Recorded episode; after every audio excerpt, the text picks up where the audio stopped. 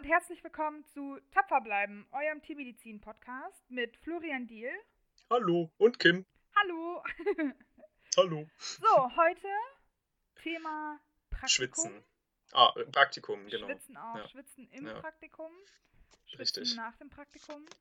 Ähm, Es ist heiß, Leute. es ist ultra heiß. Ähm, ich meine, für mich ist ganz cool, weil ich mache quasi gerade so einen Sommerurlaub an der Ostsee. Ähm, Das ist schon echt schick, ja. mega schick. Abgesehen davon, dass es hier ähm, mit Verlaub scheiße viele Mücken gibt. Aber überall, das ist explosionsartig. Die ganzen Leute mit ihrem Artenschutz und äh, stoppt das Bienensterben. Das, die, wir löffeln jetzt die Suppe auf, aus für die. Eigentlich wollten wir über ein ganz anderes Thema sprechen, aber gut. Ich habe gestern, ähm, haben wir uns super dekadent den Sonnenuntergang am Strand angeguckt. Und ähm, Ja. eine Freundin sagte, wisst ihr übrigens, dass wir diesen Sonnenuntergang nur wegen der Feinstaubbelastung haben, sonst wäre der gar nicht so schön. Yay, Feinstaubbelastung. ja, also Ich möchte das ähm, anzweifeln. Fridays for, wie, wie heißen die? Fridays for Future? Ja, Hm. Fridays for not in the school. Ja. Ja. ja, sehe ich auch eher kritisch, um ehrlich zu sein. Aber Okay, alles klar. erstmal Außerdem wähle ich FDP und äh, was wollte ich doch sagen? FDP. Bienen finde ich blöd. Hm, Ja. Haben wir Ähm, genug antagonisiert, dann können wir jetzt loslegen. Ja, ähm, wie war das in der Schule? Hat man ja immer beigebracht bekommen, dass du halt eine spannende Einleitung brauchst, weißt du, damit Mhm. man den Text halt weiterlesen will. Und wir polarisieren einfach sofort, dass man halt auflegt und sich denkt, was mit Apropos polarisierend, ne, von wegen roter Sonnenuntergang. Das ist ja nur so, weil das rote Licht, das kurzwelligere, stärker gebrochen wird an der Erdatmosphäre und deswegen man das rote Licht sieht von der untergehenden Sonne, während das andere Licht schon irgendwo in die Stratosphäre abhaut. Gut. Okay. Ähm, Physik LK, ja, hat was gebracht. Erstes Semester war auch gar nicht so schlimm für mich. hm. So, jetzt habe ich nochmal mehr Leute antagonisiert, glaube ich. Ja, als auf zuvor. jeden Fall. Ja, Ich finde Physik im ersten Semester gut. ähm, ich war ein großer Fan des äh, schrägen Wurfs. Und ähm, ja. Was ist der schräge Wurf? Wenn ich es noch wüsste, dann hätte ich keine 4 in Physik bekommen, Flo. Hä, der schräge Wurf? Oder der schiefe Wurf? Ach so, du meinst äh, mit den ähm, äh, verschiedenen Energien, die Ja. ineinander übergehen. Ja. Lageenergie, kinetische Energie. Aha, Ja. okay. Aber Hatten wir da nicht ein Känguru, das springt? Wir hatten ja, wir hatten ja so coole tiermedizinische Physik mit Stimmt. Kängurus, die Oh springen Gott, und so. stimmt. Ich kriege Ja. gerade richtige Panik-Flashbacks. Aber guter Übergang. Energien, die ineinander übergehen. Energien, die verschwinden und ins Praktikum investiert werden und danach ist man tot und ist super müde und denkt sich, das sind die nächsten Hey, 40 Jahre hey, meines Lebens. Kim, oh mein Gott. Kim, Wie, wie, läuft eigentlich dein Praktikum gerade? so? ähm, also, richtig lässig. Ich muss erst um 8.30 Uhr anfangen. Oh, komme ja. um fünf raus und dann habe ich erstmal eine Stunde ein Nickerchen gemacht, weil ich komplett fertig war. äh, und dann habe ich mich Also am Strand im- gelegt. Also, hm, Im FLI bist du jetzt, ne? Genau. Also quasi das äh, Sonderpraktikum genau. äh, im kurativen Teil. Ja, also ähm, das ist ja pro Standort unterschiedlich organisiert. Bei uns ist es im 10. Semester 16 Wochen Praktikum, von denen man maximal acht Wochen außerhalb der kurativen Praxis verbringen kann. Äh, das ist aber bei allen so, das steht in der Tab V. Dass es jetzt in welchem Semester das stattfindet, gut, das ist jetzt was anderes, aber dass man maximal acht Wochen von den 16 ähm, anders als kurativ äh, ins Praktikum gehen kann, das steht in der Tab V. Ja, das stimmt. Ich, ich meinte, ob das halt, weil das ist ja, manchmal heißt das halt anders, intramoral, extramoral. Ah, okay. Und Hm, dann ja. sprechen dich die Leute an so mit, oh, wo machst du denn deine extramoralen, bla bla bla, und du denkst dir, was? Ja. Okay, okay. ähm, Wir sind inklus inklusiv, in- Inklusion, inklusiv. inklusionsaffin. Ja, genau. Also es ist wirklich warm und ähm, Richtig. Und alles Genuschelte darf, darf einfach behalten und freundlich und freundschaftlich so hingenommen werden, bitte. Ähm, okay, Ja, okay. aber ich bin am FLI, das ist das Friedrich-Löffler-Institut. Es ist ein sehr wichtiges Bundesinstitut Mega wichtig. sehr wichtig äh, Ja. für Tierseuchenforschung. Und Bekämpfung Und und, Bekämpfung. Ratgeber. Mir, mir hat Ja. gerade irgendwie das, das zweite Wort äh, gefehlt. Hier sind Ja. auch viele äh, Referenzlabore angesiedelt Ja. für alle möglichen Tierseuchen. Referenzlabor heißt, dass die äh, sagen, wie nach etwas gesucht werden muss, nach einem bestimmten Erreger und dass die es meistens auch selber machen, ne? Ja, genau. Vor Ort. Hm. Ja, dass sie halt auch, äh, glaube ich, die ganzen Datenbanken halt zum Genau. Abgleichen haben und so weiter. Ja. Ja, und ähm, das, Also gefällt dir gut? Wirst du jetzt Forscherin, Labor, Tätige? ähm, ich muss sagen, also ich finde es bis jetzt ganz spannend. Ich bin jetzt in der vier, also habe jetzt meine vierte Woche hier angefangen Ja. und bin jetzt so ein bisschen mehr eingearbeitet in die ganzen Methoden, so PCR, Gelelektrophorese, äh, RNA extrahieren, was man halt mal in Biochemie gelernt cool, hat, wo ich gedacht hat, ah, was? Und jetzt machst du es for real. Jetzt mache ich es for real. Mhm. Ähm, habe letzte Woche erst drei ELISA-Platten verkackt. Das war ziemlich ärgerlich, weil ich dafür sechs Stunden gebraucht habe und leider Das alle übel, drei ne? nicht auswertbar waren. Da habe ich mich ganz schön geärgert. Glaube ich. Ähm, ja, aber also ist schon ganz spannend, auch vor dem Ja. Hintergrund. Also momentan konzentriere ich mich halt natürlich sehr auf die Methodik, ne? Und dann kann es halt zumindest für mich persönlich irgendwie schnell sehr eintönig werden, sage ich mal. Ähm, so an sich finde ich es sehr spannend. Ich weiß noch nicht, ob ich es mir für später vorstellen kann. Mhm. Ich Mhm. ähm, habe halt so geplant, dass ich acht Wochen hier machen wollte, um eben so, ich sag mal, die Forschungssparte für mich grob mal anzugucken, ob ich mir das halt vorstellen Ja. kann oder nicht. Auch ähm, ob Doktorarbeit oder nicht. Ja. Und ich bin mir noch nicht so sicher. Ich habe hier mit ganz vielen, also hier sind super viele Doktoranden, hier sind auch unendlich viele Tierärzte. ähm, Da sind die also alle. alle, alle hab's sind schon hier oben. vermisst. Ja. ähm, und also es ist ganz Okay. spannend und die haben halt alle unterschiedliche mm, Sichtweisen. Ich war am Anfang ein bisschen naiv und dachte mir noch so, oh, die Doktorandenstellen am FLI, das ist bestimmt alles in Ordnung. Ähm, die Doktorandenstellen hier oben sind genauso wie überall sonst. Ja, mit Mehrarbeit, äh, Ja, obwohl im Vertrag was anderes steht. Ja. Und, aha. Oh, ja gut, hätte ich auch anders erwartet tatsächlich. ja. Ähm, das war ein bisschen desillusionierend so in der ersten Woche. Ich dachte Ja, so, stimmt. nein. Ich habe das irgendwie so für mich so ein bisschen glorifiziert, glaube ich. Ja, ja. Ähm, ja, also ich meine, keine Ahnung, ist jetzt auch nichts besonders Schlimmes, ne? Aber es ist halt einfach hier wie überall sonst. Geht in die Humanmedizin, Leute, da gibt es gut bezahlte Stellen. ja, auf jeden Fall. Also, Ja. habe ich gehört. Ähm, Habe ich auch gehört. Ja. Von mehreren verlässlichen Quellen, die das selber gemacht haben. Hattest du das jetzt mal so nach einem Praktikum, äh, dass du gesagt hast, okay, das ist es jetzt, das passt einfach, ich habe es jetzt gecheckt, das ist es, was ich machen will in, mit meiner tiermedizinischen Laufbahn? Ähm, so ein bisschen tatsächlich. Also, ich muss so ein bisschen weiter ausholen vielleicht, weil ich habe, glaube ich, so seit dem, seitdem ich angefangen habe, seit dem dritten Semester insbesondere, weil die, der Lernstoff Wahnsinn war, habe ich halt so angefangen, so ein bisschen zu zweifeln, weil ich nicht wusste, wohin ich nach dem Studium möchte, welche Tierart. Äh, ich habe meine Ausbildung zur Tierarzthelferin halt im Kleintierbereich gemacht. Ja. Und dann dachte ich aber, nee, ich will Rinder machen. Dann war ich mir unsicher und dann hatte ich, äh, glaube ich, mit dem ganzen Lernstoff diverse Nervenzusammenbrüche, weil ich mir dachte, wofür tue ich das überhaupt alles? Und warum bin ich nicht in die Humanmedizin gegangen? Was ist denn nur mit mir? Ähm, das hat sich gelegt. Das hat sich gelegt, gut. Das ja. hat sich gelegt. Ähm, Ja. Und dann dachte ich, alles klar, äh, der, das große Kurative wird es wohl bringen, hoffentlich, weil sonst Ja. weiß ich nicht, was ich mit meinem Leben machen soll. Das ist ganz interessant eigentlich, oder? Wenn man anfängt mit Tiermedizin, ist man so voll hyped und denkt sich, geil, Tiermedizin, bester Beruf der Welt, was soll schon schief gehen? Geld ist ja nicht so Mhm. wichtig. Dann lernt man ein bisschen mehr von der Tiermedizin kennen und wird komplett desillusioniert. Ja. Ganz Bürokratie und die furchtbaren Besitzer und die Tiere beißen ein und treten ein und dann stinken die Haare und dann wird man geschubst. Ja. Ja. ja. Kleiner Insider, egal. Die letzten beiden sind Ähm, das Schlimmste.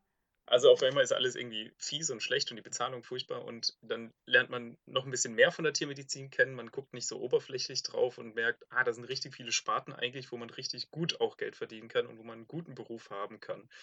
Wenn man halt sich ein bisschen mehr damit beschäftigt ne, und diese, diese kleinen Sparten findet Ja. für sich. Ja. Den richtigen Beruf, die richtige Praxis, das richtige Team am richtigen Ort. Die gibt es ja für uns alle, man muss es halt nur finden und die, ja, äh, nicht so schnell aufgeben und irgendwo halt in Unglück, ein, einen Job eingehen, der einen unglücklich macht. Ja, das stimmt. Also, mh, ich meine, ich bin jetzt, äh, keine Ahnung, in der zwölften Woche von meinen 16, würde ich sagen. Hier, Und ähm, mein kleines Kuratives hatte ich in der Rinderpraxis gemacht. Und jetzt war ich sechs Wochen in einer Kleintierklinik hier in Deutschland und dann halt drei Wochen in Australien in einer Kleintierklinik. Und was ich so aus der Zeit mitgenommen habe, ist schon, dass ich mich wahrscheinlich Richtung Kleintier orientieren werde. mhm. Also was sich halt wirklich jetzt erst diesen Sommer für mich so ein bisschen rauskristallisiert hat. Ja. Und dass ich äh, Kleintierchirurgie sehr interessant finde, was ich bisher überhaupt nicht auf dem Schirm hatte, weil ich immer dachte, Chirurgen sind blöd. und keine Ahnung, Knochen-OPs fand ich immer ultra eklig, weil wir das in der Theorie gehört haben, wie man dann mit dem Schaber das Periost an anhebt. Und ich dachte mir immer, Alter, i, das ist halt voll eklig, ich will sowas nicht machen. Das ist ja bestimmt auch richtig schmerzhaft. Und ähm, dann habe ich halt bei vielen äh, Osteosynthesen assistiert, auch ganz, bei ganz vielen TPLOs erstes Assistenz gemacht und es war super spannend. Und ähm, das hat mich begeistert und ich habe richtig gemerkt, dass ich irgendwann so keinen Bock mehr hatte zu assistieren, aber aus dem Grund, dass Ja, ich mir halt ja. gedacht habe, so, okay, gib mir das, ich will das jetzt machen. Ja, genauso Ähm, ging es mir auch nach meinen Praktika, nach dem großen Kurativen oder während dem großen Kurativen eben, wenn man da ein bisschen länger mal an einem Ort war. Dieses, ja, okay, ich habe es jetzt ein paar Mal gesehen, lass mich doch bitte ja, einmal. ja, ich, Da äh, will man einfach fertig sein mit dem Studium und loslegen. ja. Ich glaube, das ist so ein ganz gutes Zeichen Das ist ein eigentlich. richtig gutes Zeichen, ja, Ja, auf jeden Fall. Man hat ja so unterschiedliche Intentionen, wenn man an so ein Praktikum rangeht, oder? Also äh, einerseits natürlich Berufsvorbereitung, ähm, sich schon praktisch üben für den Start ins Berufsleben. Das, was man halt während dem Praktikum machen darf, so die Basics. Andererseits natürlich auch Orientierung, oder? Das hatte ich im Kleinkurativen so, mhm. dass ich mir extra eine Gemischtpraxis rausgesucht habe, die auch angegeben haben, sie machen wirklich alles. Ähm, bei Irland, ähm, auf dem Land, da gab es auch einfach nicht wirklich einen anderen Tierarzt in der Gegend. Das heißt, äh, für jedes Tier wurden dann die halt gerufen. Da habe ich auch echt viel gesehen. Also Pferd, Schwein, Huhn, Rind, Schaf, äh, Kleintier, war alles irgendwie mit dabei. Also da war ich von Anfang an auf dem Trichter, das mache ich jetzt halt zur Orientierung. Was gefällt mir gut, was gefällt mir nicht so gut, äh, wo gehe ich mehr auf, äh, um danach halt auch mein Studium mehr darauf auszulegen. Und da habe ich auch wirklich gemerkt, oh, jetzt werde ich gerade angerufen. Der Chef ruft an, mal sehen, vielleicht hat er noch was für mich. Kleinen Moment. Jo, Ah, Okay, hallo, da sind wir wieder. Zwei Monate nach der ersten Viertelstunde kommen wir wieder zusammen. Kim, was ging bei dir in den letzten zwei Monaten? ähm, gute Frage. Ich würde super gerne mit interessanten Geschichten aufwarten, aber Mhm. eigentlich, mh, also, na, ich habe mein Forschungspraktikum zu Ende gebracht und dann habe ich Urlaub Ja, gemacht und jetzt sind wir hier, um ehrlich zu sein. Also, das ist auch eine gute, gute äh, Anbindung an die erste. Viertelstunde. Ja, tut mir leid nochmal. Äh, ich wurde äh, gerufen zu einem Notfalleinsatz und dann mussten wir abbrechen das letzte Mal. Wir haben abends aufgenommen, dann kam noch was rein bei mir in der Praxis. Und jetzt haben wir es irgendwie zwei Monate nicht geschafft, obwohl wir auch privat mal was zusammen gemacht haben, aber Ja, Äh, zum Aufnehmen sind wir jetzt irgendwie nicht nee, gekommen. Aber jetzt machen wir ja weiter. Das ist ja, muss, müssen wir uns ja nicht stressen bei sowas, ne? nein. Machen wir lieber, wenn wir schön Zeit dafür haben. Jetzt ist ja auch hier Maria Himmelfahrt. Hier in Bayern äh, ist das ein Feiertag. Ähm, für mich zufälligerweise jetzt auch. Da kann man sich immer zurücklehnen und ein bisschen über Ja, Praktika endlich sprechen. habe ich auch mal wieder einen Tag frei. Oh Junge, war die letzte Woche anstrengend. ähm, Ja, ja, gut. Diese, diese schöne Zeit äh, zwischen mit den kurativen Praktika fertig sein und noch keine Prüfungstermine Mhm, haben, ne? ja. Ich, Ja, es macht wirklich keinen Sinn, schon anfangen zu lernen, wenn man noch keine nee. Termine hat. Ich meine, da kann man ja nicht genau planen und dann bringt das Mhm. auch nichts. Ich habe äh, witzigerweise gestern meine Bescheinigung meiner abgeschlossenen Praktika abgegeben. Oh, gutes Ähm, Gefühl. Gutes Gefühl. Fun Fact: ähm, Ich habe ein paar Stunden zu wenig, also muss ich das halt irgendwie nochmal neu ausfüllen lassen, weil bei den, ich habe einfach nicht aufmerksam genug unsere TAPV durchgelesen. Bei den 16 Wochen brauchst du Mhm. ja mindestens 700 Stunden. Mhm, Und mhm. Und addiert kommt es da dann nicht nee, hin weil raus. das geht nicht von 40 Stunden die Woche aus. Einfach. Ja, Ach da war ich ein bisschen ja, naiv, um okay. ehrlich zu sein. Naja. Ja, muss, muss man sich schon überlegen, was man die Leute unterschreiben lässt. Ich meine, den Praktikern ist ja wurscht, legst halt den Zettel hin mit, das, mit dem, was, was die TAPV Ja. verlangt. Bisschen drauf achten, das ist ein ganz Ja. guter Tipp. Hast deine Röntgenbescheinigungen auch schon? Ja, das habe ich gemacht. Das habe ich ähm, sofort nach dem letzten Rotationsblock gemacht. Das war ganz smart. Ja. Das ist auch ein gutes Gefühl, Ah, das sehr gut. abgehakt zu haben. Gell, dass man das abgegeben ja, hat. Man kann dem Prüfungsamt ja vertrauen, die werden da keinen Schmuh mitmachen und es auch nicht verlieren oder so und dich dann in drei Wochen nochmal anschreiben mit, äh, wir haben übrigens alle ihre Sachen verloren. Machen Sie das bitte nochmal. Hahaha, ja, nein. Wem sollte denn sowas passieren?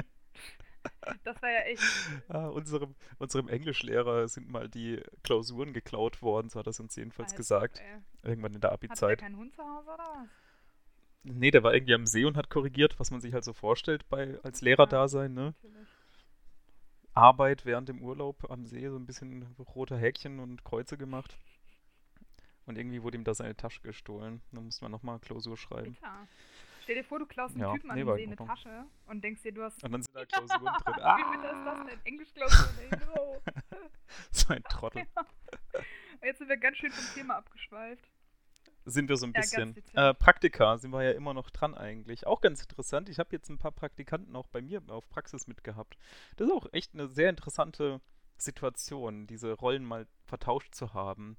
Und ich versuche wirklich auch aktiv mich daran zu erinnern, was ich kacke fand während meinen Praktika und das dann halt nicht zu machen als Mhm. Arzt, weißt du? Und ich, ich hoffe, das gelingt mir ganz gut. Also der letzte Praktikant ähm, hat mir gesagt, er, es hätte ihm gut gefallen bei mir. Ich weiß halt nicht, wie ernst man das nehmen kann, Ja, weil, also, ja. Manchmal, ja, ich, ich verstehe total, was du meinst. Oh, das ist ja. Es, aber ich hoffe einfach, dass er das ehrlich gemeint hat. ich Ja. meine, er hätte es dir halt sonst von sich aus nicht sagen müssen, weißt du? ja, Und Also ja. ich meine, man kennt das ja selber, weißt du, wenn du die Leute fragst, hey, wie war das Praktika, also Praktikum da und da, und dann sagen die, oh Mhm. ja, das war mega super, und dann geben sie dir dieses traurige, verzweifelte Lächeln. Ich finde, das erkennt man eigentlich mittlerweile ganz gut, weißt du, wenn die Leute das halt nicht so meinen. Uff, okay, ja gut, aber er hat es mir ja direkt gesagt. Ja, dann würde ich mir da gar keinen Kopf drum machen eigentlich. Ist ja nicht so, als hättest du gefragt, und du fandest es bei uns bestimmt super geil, oder? Nee, nee, nicht bei uns, bei mir. Es ging, geht mir ja um mich. Achso, natürlich, es geht ja nicht um die Praxis. Ich, weißt weil, du? Ich. Ja, als Generation Y wollen wir uns ja nicht mehr mit den Unternehmen ähm, identifizieren, sondern es geht nur um uns, weil wir ja was Besonderes sind. Wir sind der Mittelpunkt des Auf Universums. jeden Fall. Jedes Okay, Universum. ähm, abgesehen davon, ich, also, was war das denn so, was mich genervt hat während dem Praktikum? Natürlich, äh, wenn man Sachen nicht machen durfte. Mhm. Das ist natürlich anstrengend. Und es ist ein, einfach insgesamt diese anstrengende, ähm, diese Anspannung, immer die Lage zu analysieren und den richtigen Moment abzupassen, wo man sich selber einbringt. Ne? Man ist ja dabei und man ist direkt un- die ganze Zeit unter Strom. Man, man hat beide Hände offen und denkt sich, ah, hier kann ich helfen und hier springe ich jetzt und das bringe ich ihm jetzt hier. Und äh, wenn der Tierarzt halt keine klaren Ansagen macht. Ne? Äh, wenn man zu wenig Einsatz zeigt, dann heißt es wieder, äh, der hat sich nicht eingebracht. Und wenn man zu viel Einsatz äh, bringt, dann ist der Tierarzt auch wieder genervt, dass man die ganze Zeit im Weg ist ne? und komplett unnötige Sachen macht, sage ich mal. Ne? Man muss halt schon irgendwie genau analysieren, wo ist es jetzt sinnvoll, sich einzubringen und auch vielleicht einen Tierarzt ein bisschen zu lesen. Möchte der jetzt, dass ich hier was halte oder äh, weißt du, was ich ja, meine? ja, total. Ähm, Wenn der Tierarzt halt nichts von sich aus sagt. Ne? Aber wenn man von Anfang an vor einem Besuch am besten so, hier, wir fahren jetzt gleich zu Betrieb so und so, ähm, die sind alle ganz nett, da kannst du besamen und ich greife nach zum Beispiel. Oder krankes Kalb, ähm, du kannst die Sachen aufziehen und bei dem Betrieb kannst du sogar spritzen dann. Wenn das alles im Vorfeld schon geklärt ist, ne, dann muss man das auch nicht vor dem Landwirt oder eben in der Kleintierpraxis vor dem Besitzer diskutieren. Und es wirkt eingespielt und der Besitzer, man, man muss ja auch nicht immer den Besitzer fragen, ob das für ihn okay ist, dass Praktikant X jetzt an dem Team rumwurschtelt. Ne? Wenn das einfach im Vorfeld schon abgeklärt ist und der Praktikant selbstbewusst das macht, weil es ihm so gesagt wurde, dass er das machen darf, ähm, dann kommt ja auch kaum ein, ein Besitzer und sagt, ey, Moment, ich möchte nicht, dass, wer ist das überhaupt oder wie auch Ja. immer. Gut, man sollte es sich natürlich auch vorstellen, aber mein, meine Aussage ist, es wirkt halt eingespielt und professionell, wenn das einfach im Vorfeld geklärt Auf ist. Und nicht so der Praktikant dann in der Behandlung sagen muss, ähm, Entschuldigung, dürfte ich bitte mhm. das machen? Und der Tierarzt dann, "Mm, ja, okay. Weißt ja, du? Das stimmt. Also das war so einer der Punkte, die ich versucht habe anzuwenden. Ich habe auch gemerkt, ähm, ich hatte ja ein größeres Kleintierpraktikum in der Klinik Anfang des Jahres, sechs Wochen lang. Und Ja. ähm, da waren halt auch, keine Ahnung, so 15 Tierärzte, würde ich sagen. Und an sich hat mir das Praktikum gut gefallen und ich habe auf jeden Fall gemerkt, dass ich da viel Fachliches mitgenommen habe und auch so ein bisschen, ich weiß nicht, so Soft-Infos, was ich mir halt für meinen Arbeitseinstieg wünsche. Aber so eine Okay. Sache, die ich im Praktikum an sich sehr, auch sehr anstrengend fand, war halt auch dieses, okay, du stehst dann in der OP-Vorbereitung ähm, und dann guckst du halt, ne, so, oh, wo kann ich mich jetzt gerade einbringen? Wo ist Ja. jetzt was, was ich spannend finde, ne, so was für OPs laufen gleich, oh, was haben wir denn gerade für Behandlungen? Und einerseits ist es ganz cool, weil du halt flexibel bist und äh, man bei jedem halt hätte mitlaufen können. Aber andererseits kostet das halt auch super viel Energie irgendwie. Also wie du gerade auch gesagt hast, so, weil du ganz Zeit super aufmerksam sein musst und halt Ja. irgendwie dich die ganze Zeit im Sprung befindest, hatte ich das Gefühl. Ähm, Mhm. Und dann war es halt auch immer so dieses, ah hey, ähm, kann ich da jetzt mit reinkommen? Und dann ne, so an sich ist es okay, aber wenn du das halt irgendwie so zehnmal am Tag machen musst, ist es irgendwie mega anstrengend. Und ich finde, Es ist anstrengend, ja. das, das Mhm. gibt einem auch selber so ein bisschen das Gefühl, dass du halt nicht wirklich ein Teil davon bist. Sondern, also, Ja. es ist irgendwie schwierig, weil klar bist du als Praktikant äh, wie ein Gast, der zusieht, aber du willst Ja. ja, den Arbeitsalltag miterleben. Also fände ich es halt auch irgendwie schön, wenn du, wenn man selbstverständlicher mit einbezogen wird ins Team, weißt du? Ich, ich, ich dachte eigentlich auch, das ist vorteilhaft, sinnvoll für den Praxisbesitzer, für den Eigentümer oder eben die Ärzte, die da arbeiten, äh, wenn der Praktikant sinnvoll eingesetzt wird. Ich meine, viele sind halt sechs, acht Wochen, manche sogar drei Monate an einem Ort. Ganz unterschiedlich natürlich, aber es gibt's. Äh, dann macht es doch total Sinn, diese Person, ein bisschen Energie in diese Person zu stecken und ein bisschen einzuarbeiten und sagen, hier, das sind die Punkte, die kannst du routinemäßig machen. Äh, ich erkläre es dir. Person X erklärt es dir. Wenn du Fragen hast, stell sie. Ähm, aber dann kannst du das und kannst sinnvoll dich einsetzen in den Arbeitsablauf. Dann hast, ist die Situation geklärt. Ne? Standardmäßig äh, machst du die Hautnaht zum Beispiel.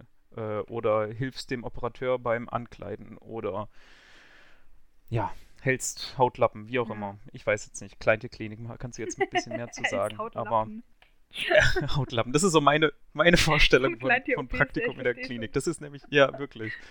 Also was ich halt weiß aus der Uniklinik, Ja. so wenn man meine OP mitmacht. Ne? Dann steht man irgendwie 20 Minuten erstmal steril daneben und guckt und dann hält man einen Hautlappen für eine Ja, Dreiviertelstunde stimmt. und dann geht Ja, man. gut, das ist für mich so, die Uniklinik natürlich alles gut, äh, halt gar nicht Mhm. repräsentativ ist, ne, was so OP-Assistenz äh, in der freien Wildbahn Ja. angeht. Ähm, lustig. Ja. Aber Aber genau, mein, mein Punkt ist halt echt, äh, investiert doch einfach in eure Praktikanten ein bisschen, äh, nimmt sie mit. Äh, die Praktikanten wollen eingebunden werden, die wollen was machen, die wollen sinnvolle Tätigkeiten machen. Natürlich ähm, im besten Fall das, äh, was ihnen selber weiterhilft, äh, praktische Fähigkeiten zu erwerben. Muss jetzt nichts Krasses sein, aber halt so ein bisschen Braunüle schieben, intubieren, ähm, äh, Hautnaht nähen, das sind alles Sachen, wenn man Praktikanten das zwei, drei, vier Mal machen lässt, dann können die das und dann können sie auch aktiv den Leuten Arbeit abnehmen. Und ich, das ist irgendwie so ungenutzte Energie und Potenzial, was so verpufft, habe ich das Gefühl. ja, auf jeden Fall. Und Der Praktikant will machen und der Praxisinhaber will, dass die Praktikanten was machen, da muss man sich doch einfach nur einmal kurz hinsetzen und das durchsprechen. Was, was kannst du hier machen und äh, ja, die Situation erklären. auf jeden Fall. Also ich finde das einen wichtigen Punkt, dieses ähm, halt in den Praktikanten oder in die Praktikantin investieren. Das finde ich ist sehr, sehr wichtig. Also dass man das nicht nur als, ähm, weiß ich nicht, Studierendendurchlauf äh, ansieht. Ja. Oh, der ist jetzt halt sechs Wochen hier, macht nichts, weil wir haben noch zwei andere Praktikanten parallel und keine Ahnung, den Rest des Jahres sind wir auch schon ausgebucht. Ne? Wenn man eine gute Klinik Ja. ist und ich meine, unter uns spricht sich das ja schnell rum, dann ist es klar, dass man da halt immer super viele Leute hat. Gerade jetzt zum Beispiel, ich glaube, es ist vielleicht in der kleineren Praxis auch nochmal ein bisschen leichter, sich abzusprechen. Wenn halt, ich sag mal, maximal vier Leute beteiligt sind, kann man sich halt leichter Ja. absprechen als in einem Riesenteam von 15 Tierärzten plus x Helfer.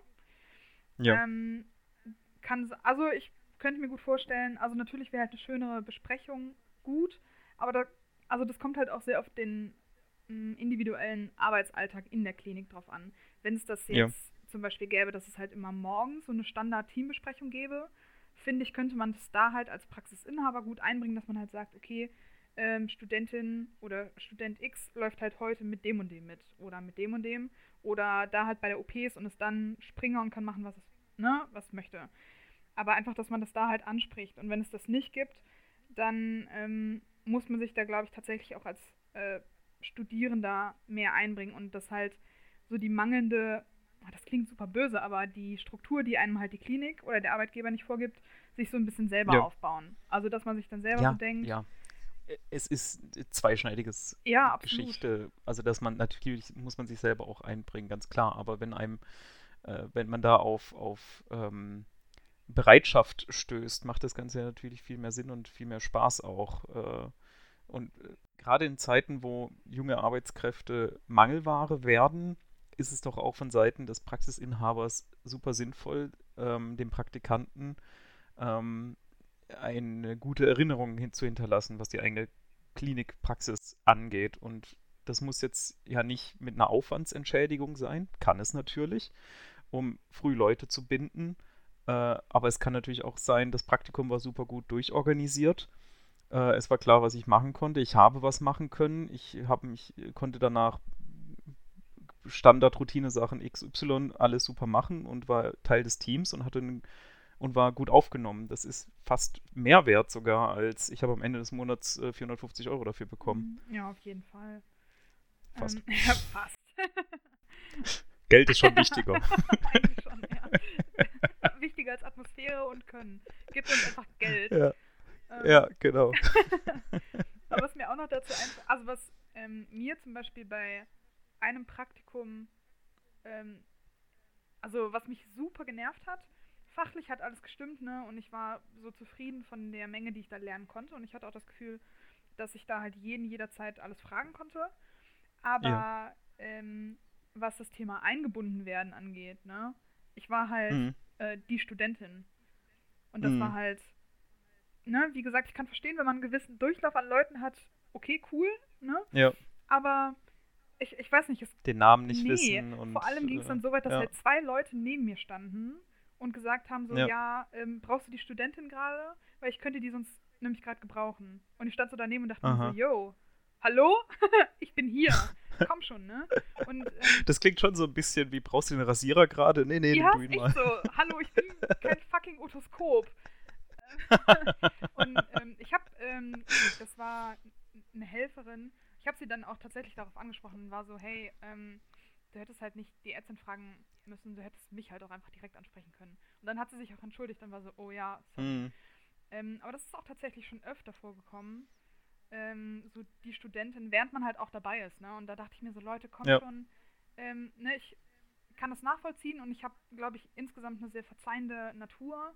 Aber Mann, ey, ich habe auch einen Namen und ich bin sechs Wochen hier. Gibt, ne, kommt schon. Ja, wirklich. Kommt schon, Leute. Wirklich. Ich finde, also das ist auch ein- eine Art Qualitätssiegel, wenn eine Praxis, eine Klinik so gut läuft, dass Luft und ähm, Raum ist für eine Praktikantin, für einen Praktikanten Ja. und den halt auch ernst zu nehmen und Absolut. nicht, ich bin die ganze Zeit super gestresst und ähm, habe keine Zeit für Persönlichkeiten oder Menschlichkeit. Ja, also ich meine, was ist das für ein Zeichen für die Arbeitsatmosphäre eigentlich, wenn die Leute alle Ja. so gestresst und busy sind, dass sie halt keinen keinen Kopf haben, um sich einen Namen zu merken. Weißt du? Ja. Also, hm, Stimmt. ja, Guter Punkt. das ähm, habe ich auch tatsächlich. Es, wir hatten so ein Feedback-Gespräch am Ende. Das habe ich auch angesprochen. Ähm, Hm. Ja. Ähm, ja, es kam halt so die Standardantwort, man soll das halt nicht persönlich nehmen. Ähm, aber ich meine, das ist auch ein guter Punkt. So, ich finde, deswegen sind Feedback-Gespräche am Ende halt ganz gut, weil ähm, ich kann nicht aus dem Praktikum rausgehen und mich über irgendwas ärgern und es dann aber nicht angesprochen haben. Ja, ich. stimmt. Ähm, also das kann man, glaube ich, eigentlich auf ziemlich viele Bereiche anwenden. In seinem Leben, Arbeitsleben, Und hast dann auch Feedback zu, für dich bekommen? ähm. Mm, ah, sagen wir so, ich, also ich habe mir das ein bisschen anders vorgestellt.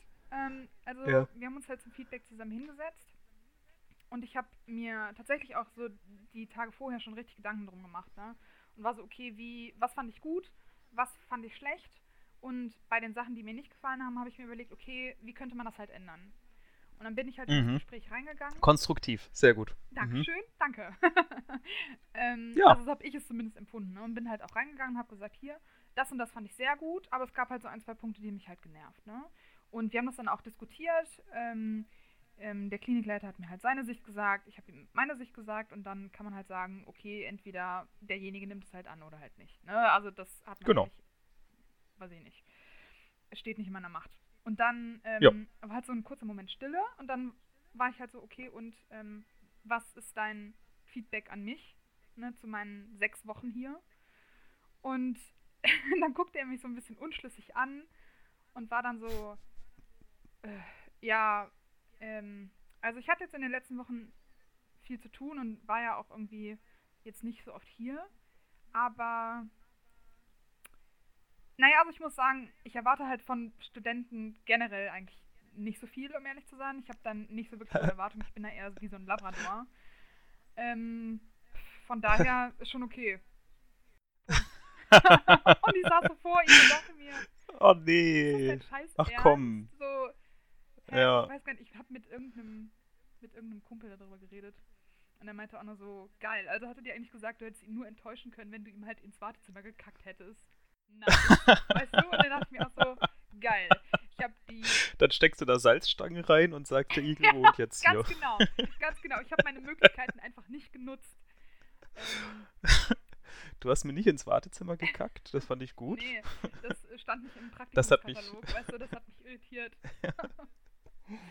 Ähm, Ja, da sieht man halt auch Ja. wieder, wie man aufgenommen wird, ne? ja.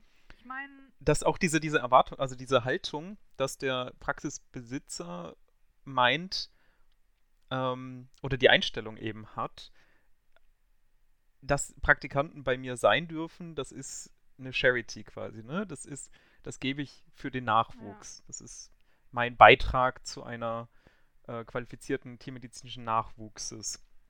Ja. Ähm, dass er tatsächlich auch was von dir haben kann, das ist, glaube ich, gar nicht, überhaupt nicht auf dem Schirm, ne? ja. Das ist alles so, ein Praktikant kostet mich Zeit und Arbeit und demnach auch Geld. Und ähm, die sollen sich halt, die sollen Dankbarkeit zeigen und ähm, sich, sich gut anstellen. Ne? Das, das ist doch die Einstellung, oder? Die sich hinter so einer Aussage ver verbirgt, oder? Ja, ich, Wenn man sagt, ja, ich habe keine Erwartungen an dich. Ähm, ja, Punkt. ja, ich, also ich habe auch halt nochmal drüber nachgedacht und ich kann mir nicht vorstellen, so warum man sowas sagt. Ähm, also wahrscheinlich, Mhm. ähm, ich meine, er hatte wirklich halt zu der Zeit super viel auch außerhalb der Klinik zu tun ähm, und war halt mehr der Chirurg und wir haben uns halt, wenn, dann in OPs gesehen. Ne? Also ich Ja. verstehe schon, dass er mir halt keine allumfassende Aussage über meinen ausreichend oder nicht so ausreichenden Kenntnisstand von allem geben kann. Ja. Das ist schon klar. Klar. Ähm, aber ich, ich weiß nicht, ich fand es halt so ein bisschen schade, weil zumindest im OP haben wir halt schon einige Zeit miteinander verbracht und ich habe zumindest bei Ja. mir eine deutliche Verbesserung gespürt. Und Mhm. ähm, ich, also ich weiß nicht, jetzt nicht, dass er sich halt extra bei Kollegen hätte informieren sollen oder so, aber Mhm, ich finde, so mhm. mit der Aussage sagst du halt direkt aus, dass du dir halt überhaupt keine Gedanken drüber gemacht hast. Ne? Mhm. Und dabei ist Feedback doch eigentlich so wichtig. Ja. Ne? Also ich, ich gerade als, als Arbeitgeber, es gibt doch nichts Besseres, als seinen Mitarbeitern zu sagen, ob wenn sie was gut machen oder schlecht machen. Und als sechswöchiger Praktikant, finde ich, äh, hat man halt auch irgendwie auch den Anspruch auf sowas. Total. Vor allem bei ihm ja mein Feedback super wichtig. Ne? Also weil er hat Mhm. ja auch echt aktiv gefragt, hey, was fandest du gut, was Ja. fandest du nicht so gut? Und er hat dann auch gefragt, Ja. so, hey, was denkst du, was wir verbessern könnten? Ne? Also über Ja. den Part haben wir super ausführlich gesprochen. Und über mich dann Mhm, halt nicht. mhm. Und da dachte ich mir so, Mhm. ja, Ja, ist einseitig. Ja, da ärgerlich. kann man halt auch den einen Schritt weiterdenken und halt so ein bisschen auf ähm, so das gegenseitige Miteinander mal so, weißt du? Kleine Anekdote aus meiner ähm, Bak äh, Bakteriologieprüfung äh, beim Straubi. Mhm. Ne? Lief so einigermaßen, war okay. Äh, und am Ende von der Prüfung, wir waren in der Vierergruppe oder Fünfergruppe, fragte halt so, und äh, jetzt wollen wir uns ein bisschen Zeit nehmen für Feedback und, ähm, ähm, äh, je, und Einschätzungen und ähm, jetzt äh, gehen wir Reihe um und jeder kann nochmal sagen, äh, was er jetzt von der Prüfung gehalten hat, wie er das fand. Ich dachte mir, ah, das ist toll, Ja, ne? okay. Also, äh, endlich mal ein Prüfer, der auch mal fragt, hm, wie war denn das jetzt? Kann ich hier noch was verbessern oder wie auch immer? Äh, Waren die Fragen klargestellt oder so, ne? Das ist mal toll, Herr Straubinger. Applaus, ne? Und ich habe mir schon was überlegt und so, und dann geht's reu rum. Und die erste so, ja, hm, ich wusste hier und da was nicht, also ich würde mir eine 3 geben.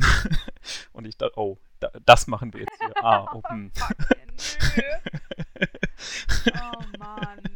Ich fand es ein bisschen schade, dass ich nicht zuerst dran war. Das wäre, glaube ich, eine sehr lustige Situation geworden, aber gewesen. dann habe ich mir das natürlich nicht mehr getraut, als ich dran oh, war. Schade, ja. Ich hätte jetzt natürlich so gesagt, du, du hättest es halt trotzdem raushauen sollen, so nach dem Motto, okay, Na, hätte also ich, erst ja, mein Feedback an sie und dann meine Ja, Einschätzung über mich ja. selbst, weißt du? Aber ich hätte es wahrscheinlich auch nicht durchgezogen. Ja. Ähm, Ah, das fand ich so schade irgendwie. Ich dachte erst, erst dachte ich, war ich wirklich beeindruckt und fand es toll Ja. so. Und dann, mh, das machen wir also. Na gut. Shit, nee.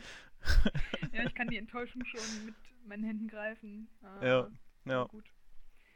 Ähm, Ah, und da auch ein Tipp an alle. Schätzt euch einfach, wenn. Das machen einige Prüfer. Ich bin mir nicht sicher, warum sie das machen. Ähm, das mit der aber ich glaube, ne? es beeinflusst sie, es beeinflusst sie schon, was man da sagt.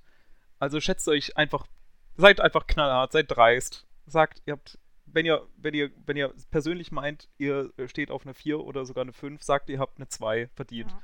Das, das beeinflusst die Leute auf jeden Fall.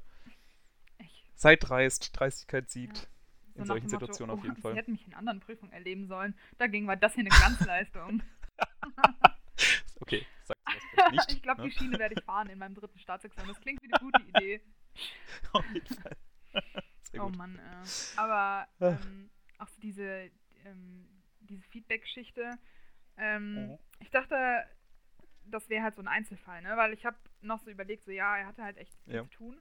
Aber tatsächlich hatte ich ein ganz ähnliches Gespräch nach meinem Forschungspraktikum. Äh, da hatten Ja, wir auch ein okay, mhm. Feedback-Gespräch. Und ah, ich weiß gar nicht, ich glaube, das, ja genau, ähm, hatte ich dir zumindest privat schon erzählt, aber mh, mein Laborleiter ist ein ganz äh, uriger Kerl gewesen, der war richtig witzig. Und der hatte mir dann noch am, Erwartet man jetzt nicht als Leiter von so einer Forschungsstation so einen urigen Typ, der irgendwie, ja, weiß nicht, ja gut, am Butterfass sitzt? Egal, Entschuldigung, mach alles weiter. gut.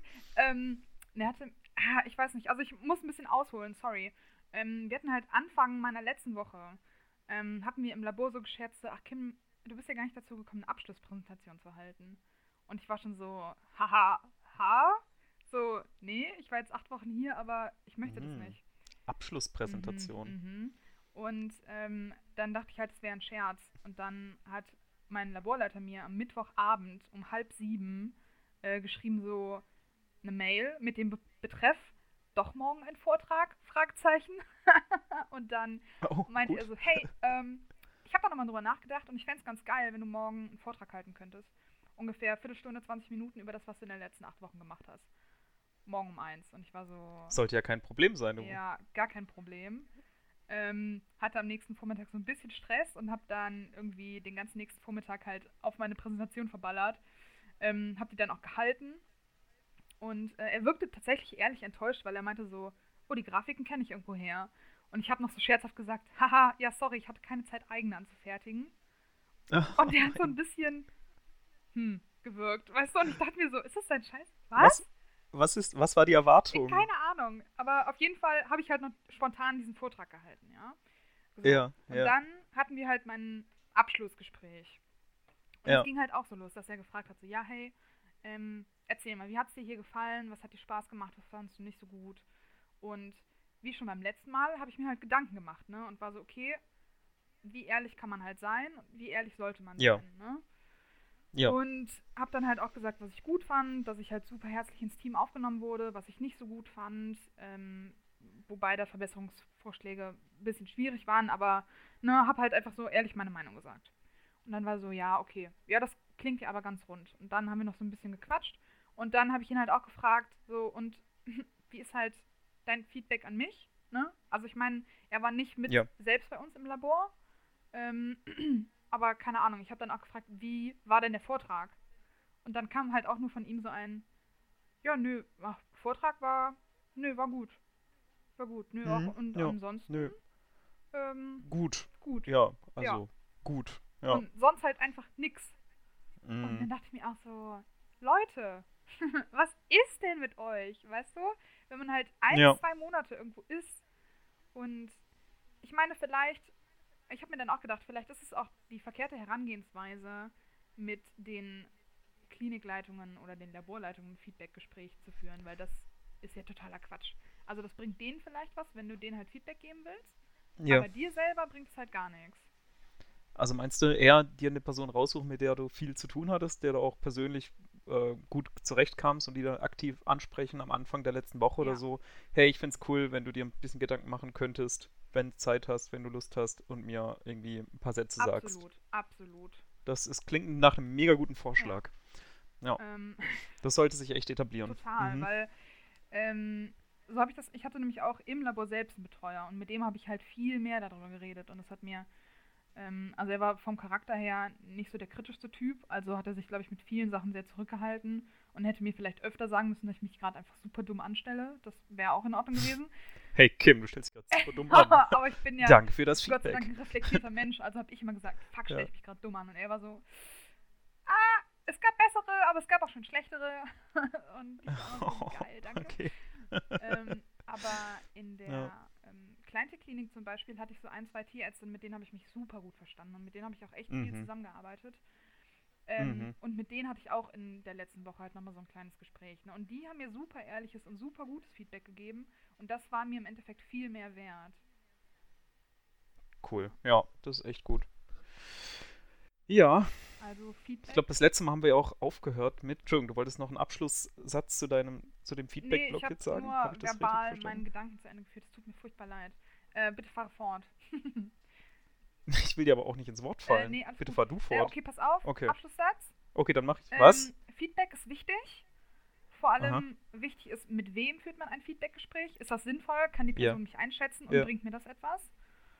Was erwarte ich genau, davon? was erwarte ja. ich davon? Und Mhm. natürlich auch, was kann ich dem anderen mit meinem Feedback anbieten? Und was sollte man in Mhm. seinem Feedback sagen? Kann der Mensch das überhaupt ändern? Wenn nicht, hm, schwierig.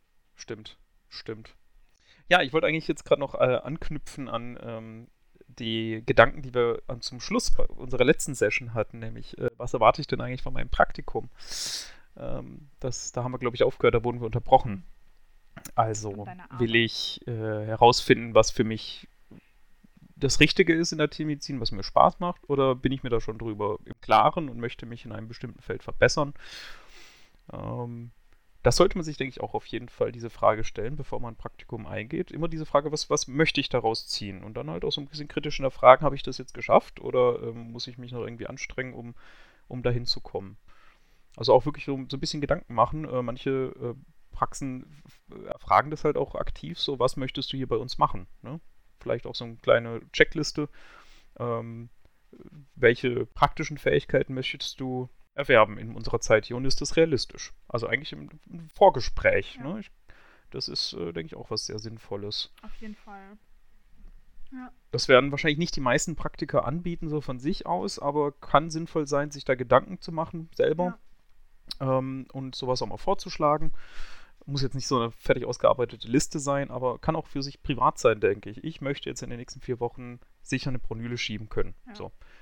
Und äh, dann kann man sich halt auch darauf fokussieren, dass man diesen Teilaspekt stärker verfolgt, indem man immer wieder anbringt, ich würde das jetzt gern machen zum Beispiel. Ja. Ne? Und dann halt auch im Nachhinein dann auch festzustellen, jo, das kann ich jetzt. Das ist ein Skill, den habe ich jetzt mitgenommen aus dem Praktikum. Äh, Das fühlt sich, glaube ich, auch für sich Mhm. selber besser an, wenn man nicht nach, auf vier Wochen zurückblickt und denkt, was habe ich jetzt eigentlich gemacht? Ja, Wenn man wirklich so eine Checkliste hat, so, ja, das kann ich jetzt zum Beispiel oder das kann ich jetzt zum Beispiel. Ja. Das fühlt sich für einen selber, glaube ich, besser an dann. Absolut.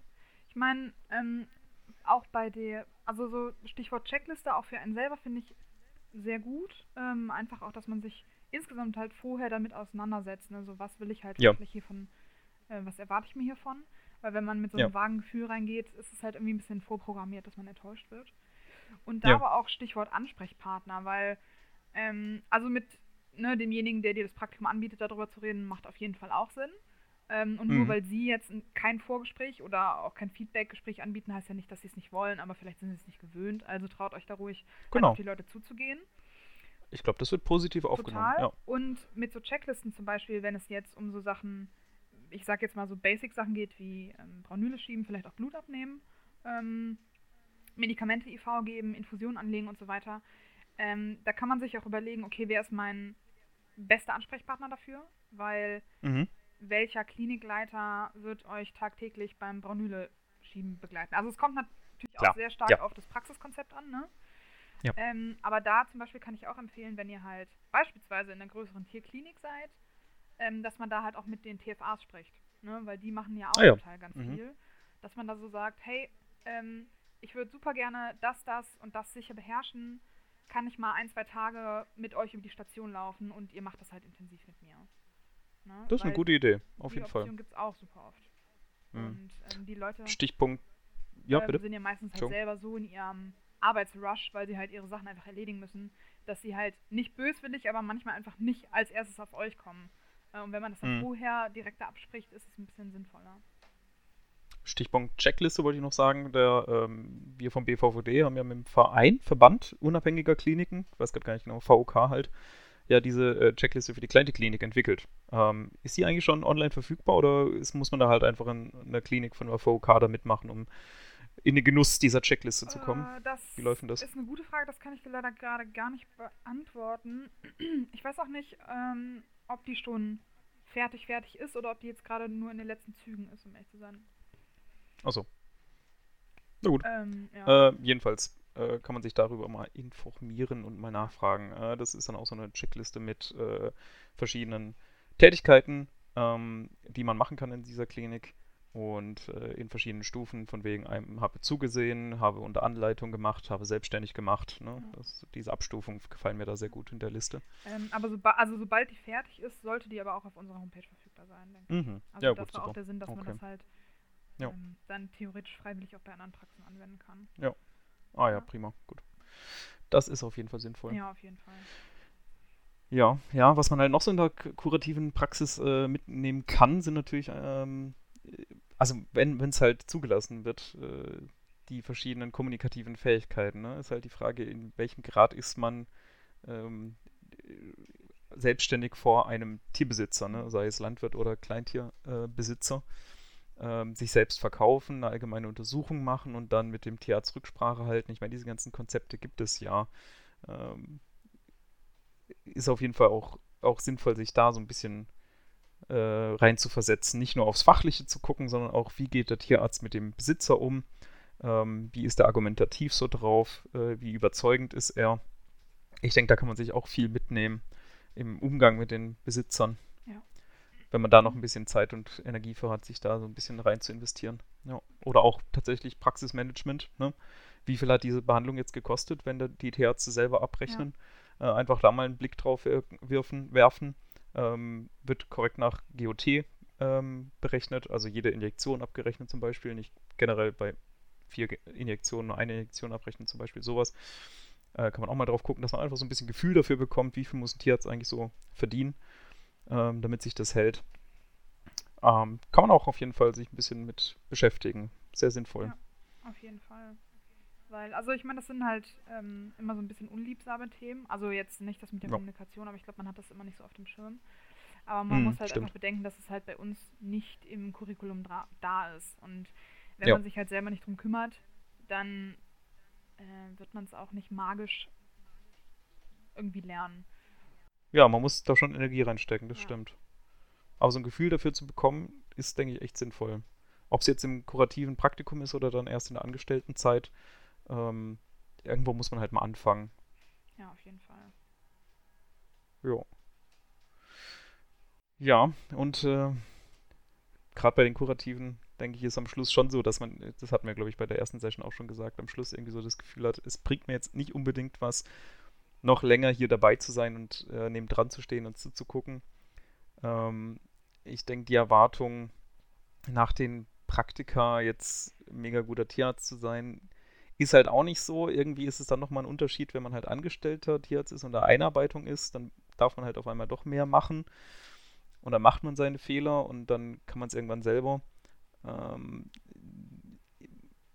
man sollte jetzt sich nicht so selber zu sehr unter Druck setzen und sich denken, oh, ich habe jetzt hier vier Monate Praktikum gemacht, aber ich fühle mich trotzdem noch nicht so vorbereitet.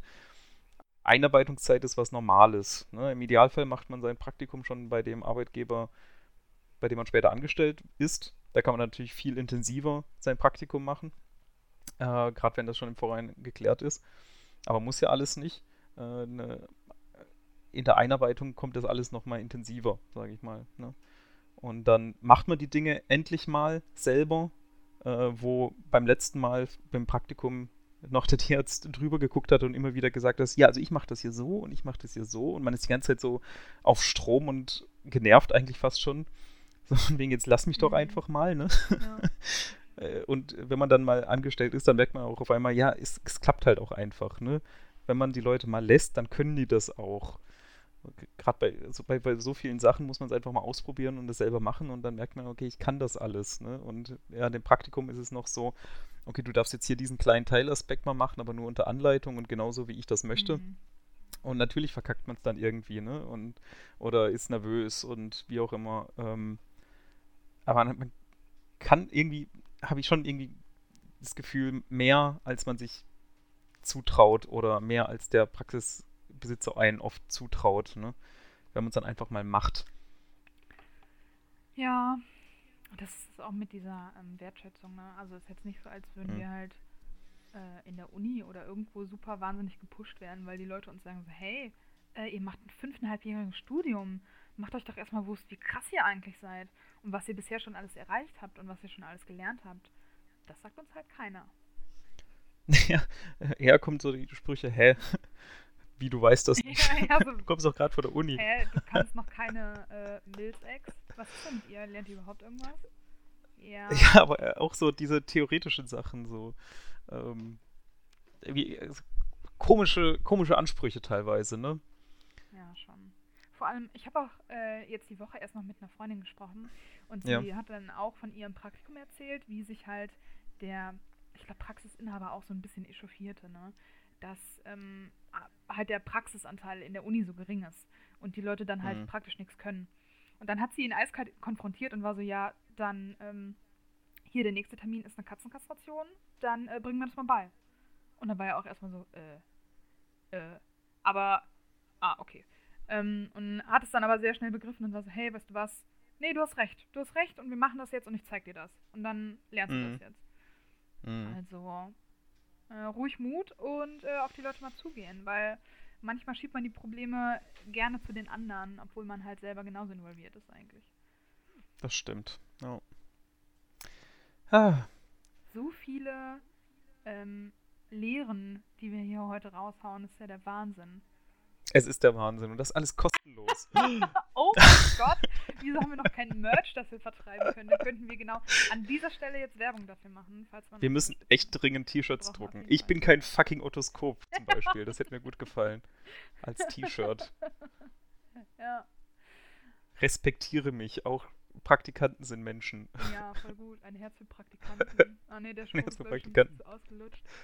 ja, das ist ein bisschen, ein bisschen zu dramatisch, finde ich. Ein bisschen melodramatisch. Ach, du meinst, und Praktikanten sind Menschen, das ist nicht melodramatisch? Achso, nee, das ist. das ist normal. Das sind normale Forderungen. Behandelt uns Ja, wie Menschen. Oder wir rufen Amnesty an. Ich glaube, ja, ja, stellen wir das gerade so negativ dar alles? Ach. Also, nee, wir, wir müssen ja uns ja auch irgendwie auf so die Fallstricke konzentrieren. So, ne? Man kann ja auch nicht.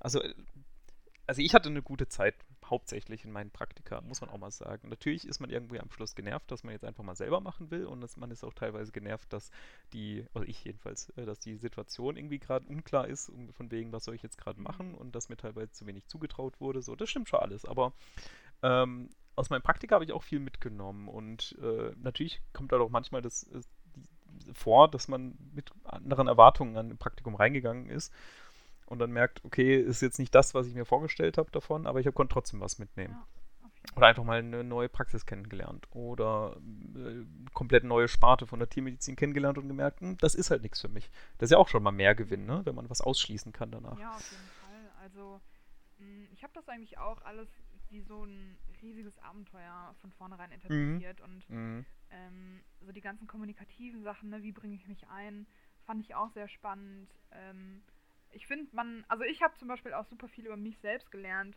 Ähm, mir ist zum Mhm. Beispiel aufgefallen, ich habe ja vorher eine Ausbildung zur Tierarzthelferin gemacht und dass Ja. ich dann halt, weil ich finde, das Stressige daran ist, wenn du dich umblickst und guckst, wo kann ich jetzt gerade was machen oder wo kann ich mich einbringen oder was lernen, ist Ja. halt dieses Gefühl von Nutzlosigkeit. Weißt du? Weil du Mhm. hast halt das Mhm. Gefühl, alle Ja. wuseln rum und jeder hat Ja, Arsch voll zu tun und du bist der Ja. Einzige, der rumsteht und nichts zu tun hat. ja. Und dann habe ich halt super oft angefangen, halt so TFA-Sachen zu machen, ne? Also, dass ich Mhm. halt, ähm, aber kann, also das, was ich halt so machen konnte, weißt du, halt so aufräumen und Tisch abwischen Mhm. und keine Ahnung, rumlaufen und Sachen auffüllen und so weiter. Und ähm, ich glaube, ich habe mich da so ein bisschen aus Bequemlichkeit ein bisschen zu sehr dran orientiert, weil das was war, was ich halt wusste und was Ja. ich konnte. Ähm, und habe halt vielleicht deswegen ein paar Mal zu wenig gesagt, so, hey, kann ich das machen? Ne, so, Mhm. ich will nicht den Hund halten, sondern ich will halt, keine Ahnung, das Blut abnehmen oder sowas.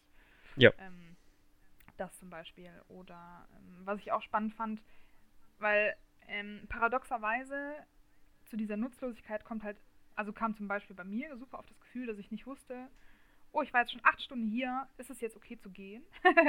Ja, oh ja, das ist auch Das oh. haben wir, glaube ich, noch gar nicht angesprochen, aber das ist halt Puh, auch stimmt. mega der fette Punkt, ne? Unklarheit, einfach komplette Total. Unklarheit. Was wird jetzt gerade von mir erwartet? Wie kommt es an, wenn ich jetzt sage, ich war jetzt äh, fünf Tage lang äh, irgendwie zehn Stunden in der Praxis, ich würde jetzt mir Freitagnachmittag eigentlich um 16 Uhr schon mal schon mal geben Ja, wollen. genau. So.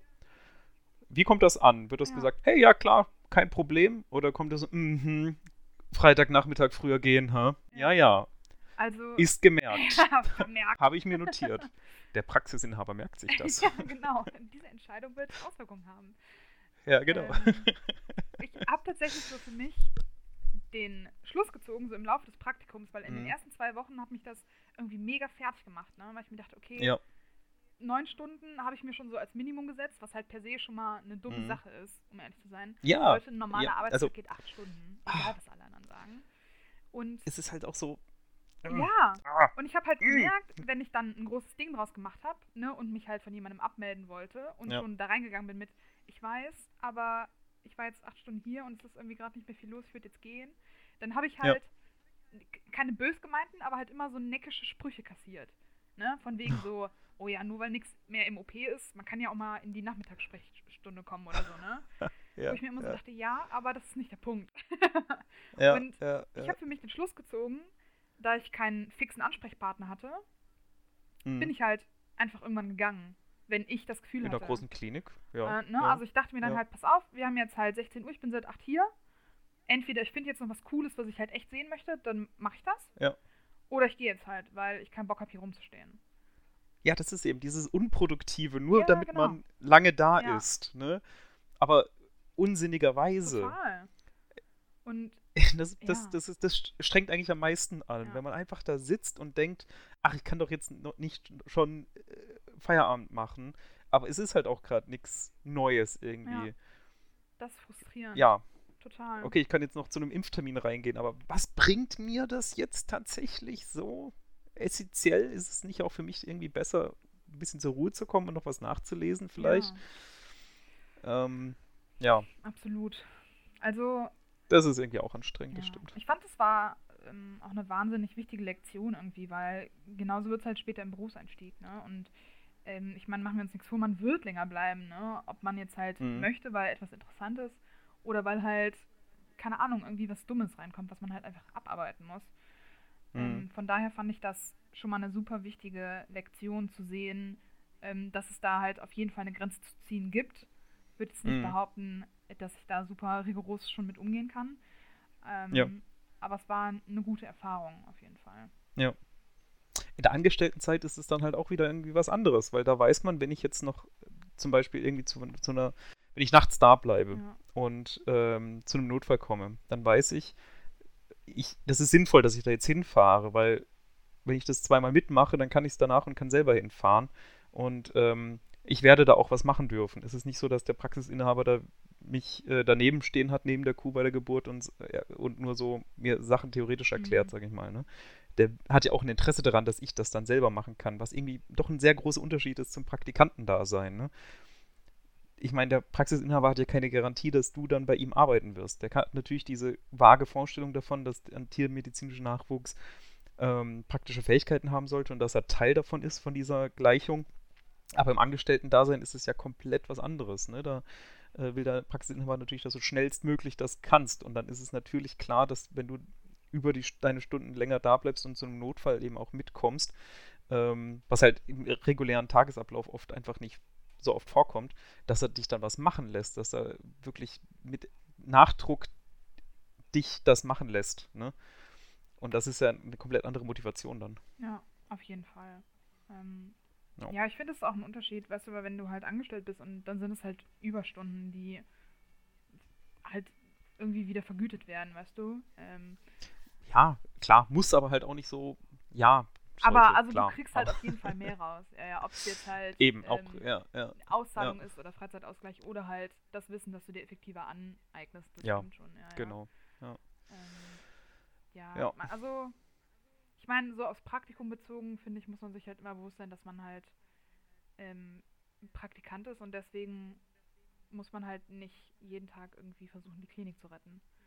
Äh, Mhm, indem man das stimmt halt wohl. irgendwie länger rumsitzt, äh, nur mit der vagen Aussicht, dass halt irgendwie in zwei Stunden noch irgendwie ein halbwegs interessanter Fall reinkommt oder so.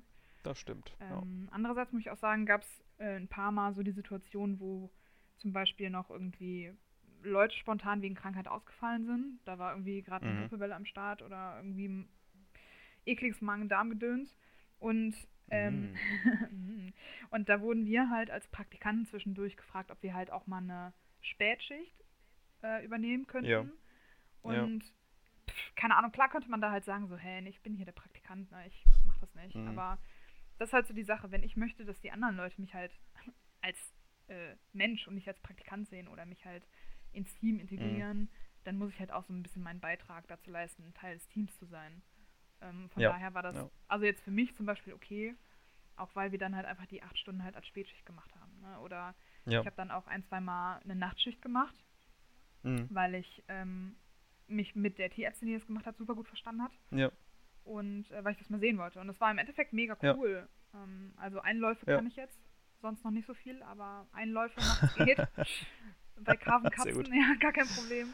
Äh, Ähm, ja, also das, das Ja, halt vielleicht ja. noch. Ne? Also man ist halt nicht der Arsch für alles, auf jeden Fall. Das sollte man sich bewusst lassen Ja. und sich halt nicht mit einem schlechten Gewissen in alles reinreden lassen.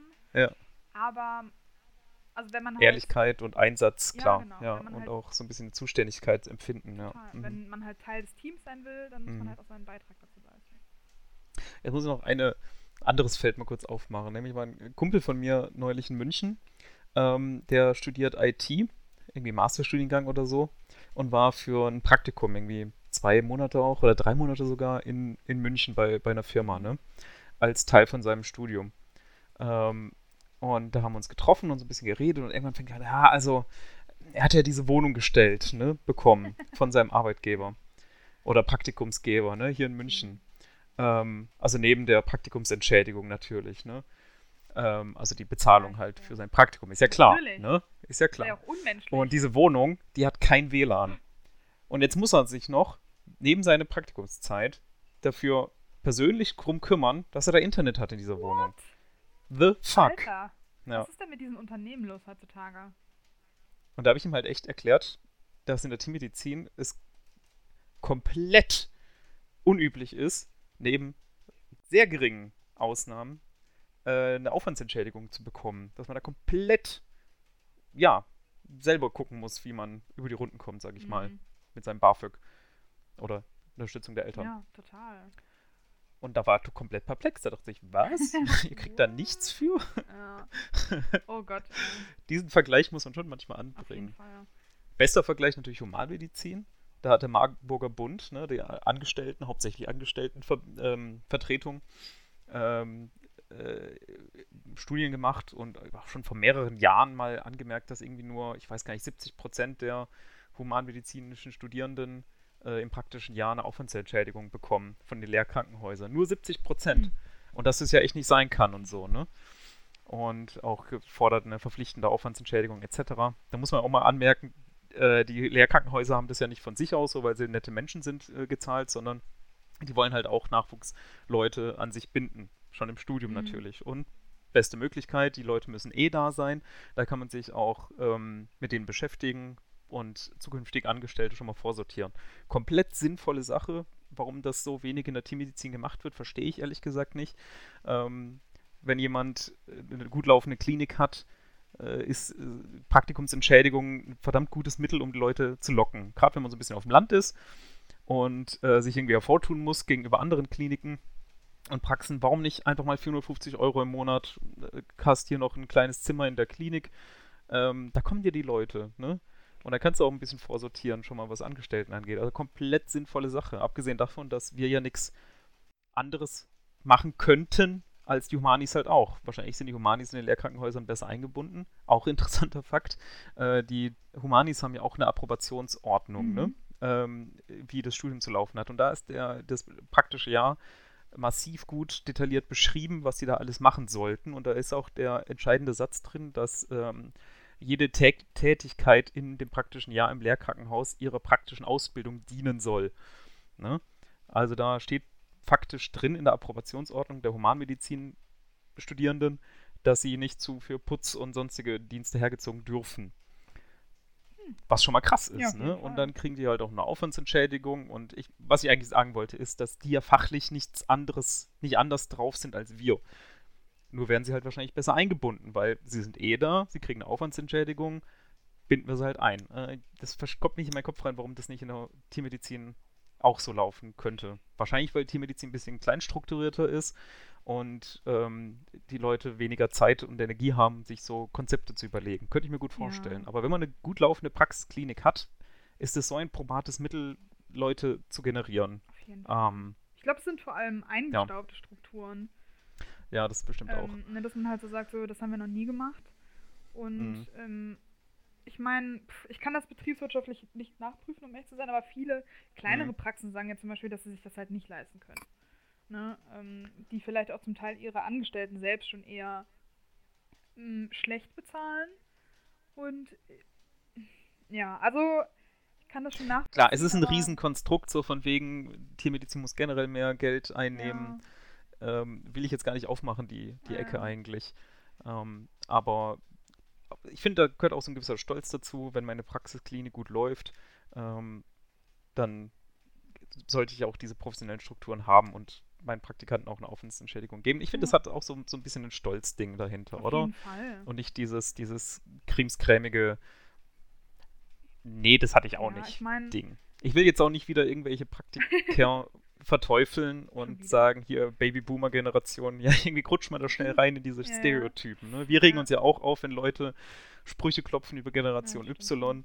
Wir müssen natürlich genauso selber aufpassen, dass wir jetzt nicht wieder sagen, alle Praktiker ähm, sagen, hey, uns ging es schlecht damals, euch soll es jetzt auch schlecht gehen. Das ist natürlich nee. nicht so, aber.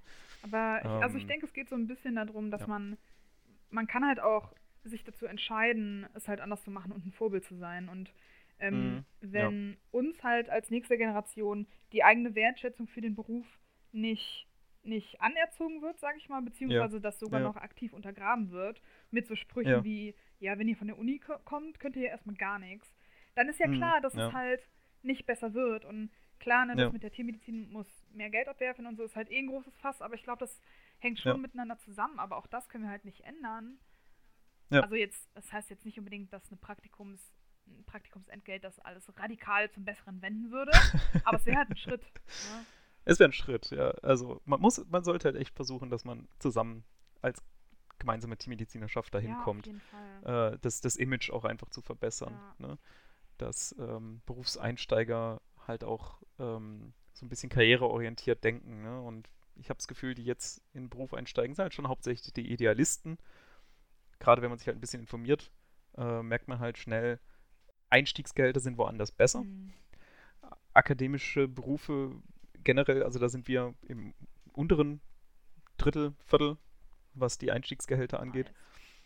Also, ähm, da kommen dann natürlich halt auch nicht die karrieregeilen Typen, ne? die sagen, ich will hier dick fett Kohle machen, was aufbauen, investieren, Angestellte haben. Also das, was wir eigentlich wollen in der Tiermedizin, ne? Ja. Die, die das Image, also nicht, ja, die karrieregeilen geldgeilen Typen, die das Image der Tiermedizin aufwerten. Ich merke gerade, wo, wo ich gerade ja. gehe. Ähm. Schwierig, schwierig. Schwierig, Wir brauchen ja. mehr Egozentriker. Äh, ja, das hilft der Tiermedizin immens. Ja, äh, nee, ich glaube, also was, was mein Hauptpunkt ist, ähm, man hat schon manchmal das Gefühl, dass die Tiermedizin sich verschränkt und irgendwie zwanghaft versucht, alles beim Alten bleiben zu lassen. Mhm wo doch irgendwie die ganze Gesellschaft sich gerade verändert. Ähm, neulich auch wieder Artikel gelesen, immer weniger Invest ähm, wollen selbstständig werden äh, und ähm, Lehrermangel. Äh, Beamtenverband sagt, wir müssen den Leuten mehr zahlen, dass sie noch zu uns kommen. Äh, die Unternehmen passen sich an und äh, überlegen sich, wie kann man die, die, neue Generation noch zu uns locken, flexible Arbeitszeiten und ähm, selbstständige Arbeit und so weiter. Also die, die ganzen die guten Firmen, sage ich jetzt mal, ne, die, die halt krass drauf sind. Ganz plump ausgedrückt. Mhm. Die stellen sich halt drauf ein. Die sagen nicht, wir versuchen jetzt zwanghaft diese neue Generation auf unseren, ähm, auf, in unsere Form zu pressen, sondern die passen sich den neuen Leuten an, weil du kannst ja nicht eine neue eine ganze Generation verändern, indem du sie irgendwo in ein System reinzwängst, in das sie halt nicht mehr reinpassen. Das ist dann, kennst du dieses Bild, wo, wo so eine viereckige Form in so einen Kinderbausatz in die runde Passform gezwängt ja, wurde. Ja. Und dann steht halt irgendwie, Kevin ist nicht der Klügste, aber er ist verdammt stark. so ungefähr ist das. Ja. Irgendwie man, man fühlt sich irgendwo reingezwängt, wo man halt nicht reinpasst. Und man, ich bin mir nicht sicher, ob das der klügste Weg ist. Aber gut. Ähm, wie gesagt, da müssen wir alle zusammenarbeiten. Jetzt sind wir ganz schön. Ich meine, das ist, ist halt, Teammedizin ist auch speziell mit den ganzen verschiedenen gesetzlichen Anforderungen und auch einfach die Tatsache, dass wir Notdienste haben und nicht ganz klar planbare Zeiten haben ähm, äh, und auch das Arbeitsaufkommen unterschiedlich ist immer. Äh, also es ist alles sehr schwierig, da ein gut laufendes System zu etablieren. Das ist, ist ja alles richtig so. Ne? Und ich will auch keine Vorwürfe machen. Ich will nur sagen, da ist noch ein bisschen Arbeit vor uns und wenn wir da als Tiermedizin uns gemeinsam positionieren, können wir halt auch mehr rausholen, anstatt uns irgendwie die Schuld zuzuwerfen gegeneinander. Auf jeden Fall. Ja. Ja. Jetzt sind Puh. wir puh, bisschen äh, gesellschaftskritisch geworden. Ähm, Das stimmt. Aber warum auch nicht? Ich meine, ich denke, die Krux ist, also es hängt ja alles zusammen, dass man ähm, Mhm. sein Praktikum auf jeden Fall als, als Chance verstehen sollte, in mehrerer Hinsicht. Ähm, Mhm. Weil je nachdem ist das ja nicht nur ein Job, sondern wir sind eine relativ kleine Berufscommunity, würde ich mal sagen. Und Ja. ähm, da steht jeder so ein bisschen mit in der Verantwortung, wie das eben Ja. die nächsten Jahre weiterlaufen wird. Und ähm, ja, also ich denke, wir können da auch nur jedem empfehlen, dass man sich ähm, auch ein bisschen auf sein Praktikum vorbereitet. Jetzt nicht zwangsweise in fachlicher Sicht. Ähm, erfahrungsgemäß klappt das eh nie, um ehrlich zu sein. Ich habe das auch tausendmal vorgenommen, mir noch ein paar Sachen durchzulesen, habe es nie gemacht. Mhm. Aber dass Mhm. man eben nochmal so ein bisschen überlegt, okay, hey, was sind eigentlich meine Erwartungen daran? Was will ich daraus mitnehmen? Ähm, Mhm. Was sind meine Fragen? Genau. Also, dass man da so ein bisschen angepasst reingeht. Realistisch. Top. Sehr gut. Ja. Ja, jetzt haben wir irgendwie noch nicht über äh, Schlachthof und Hygiene und Lebensmittel und Amt und so Stimmt. gesprochen. Ich schätze mal, das werden wir auf die nächste Folge Würde ich verschieben. sagen, ja. Ich finde, das ist ein schöner Abschluss. Denke ich auch. Hat mir wieder Spaß gemacht. Ja, mir auch. Ähm, und dann sagen wir jetzt mal bis zum nächsten Mal und immer schön tapfer bleiben. Macht's gut.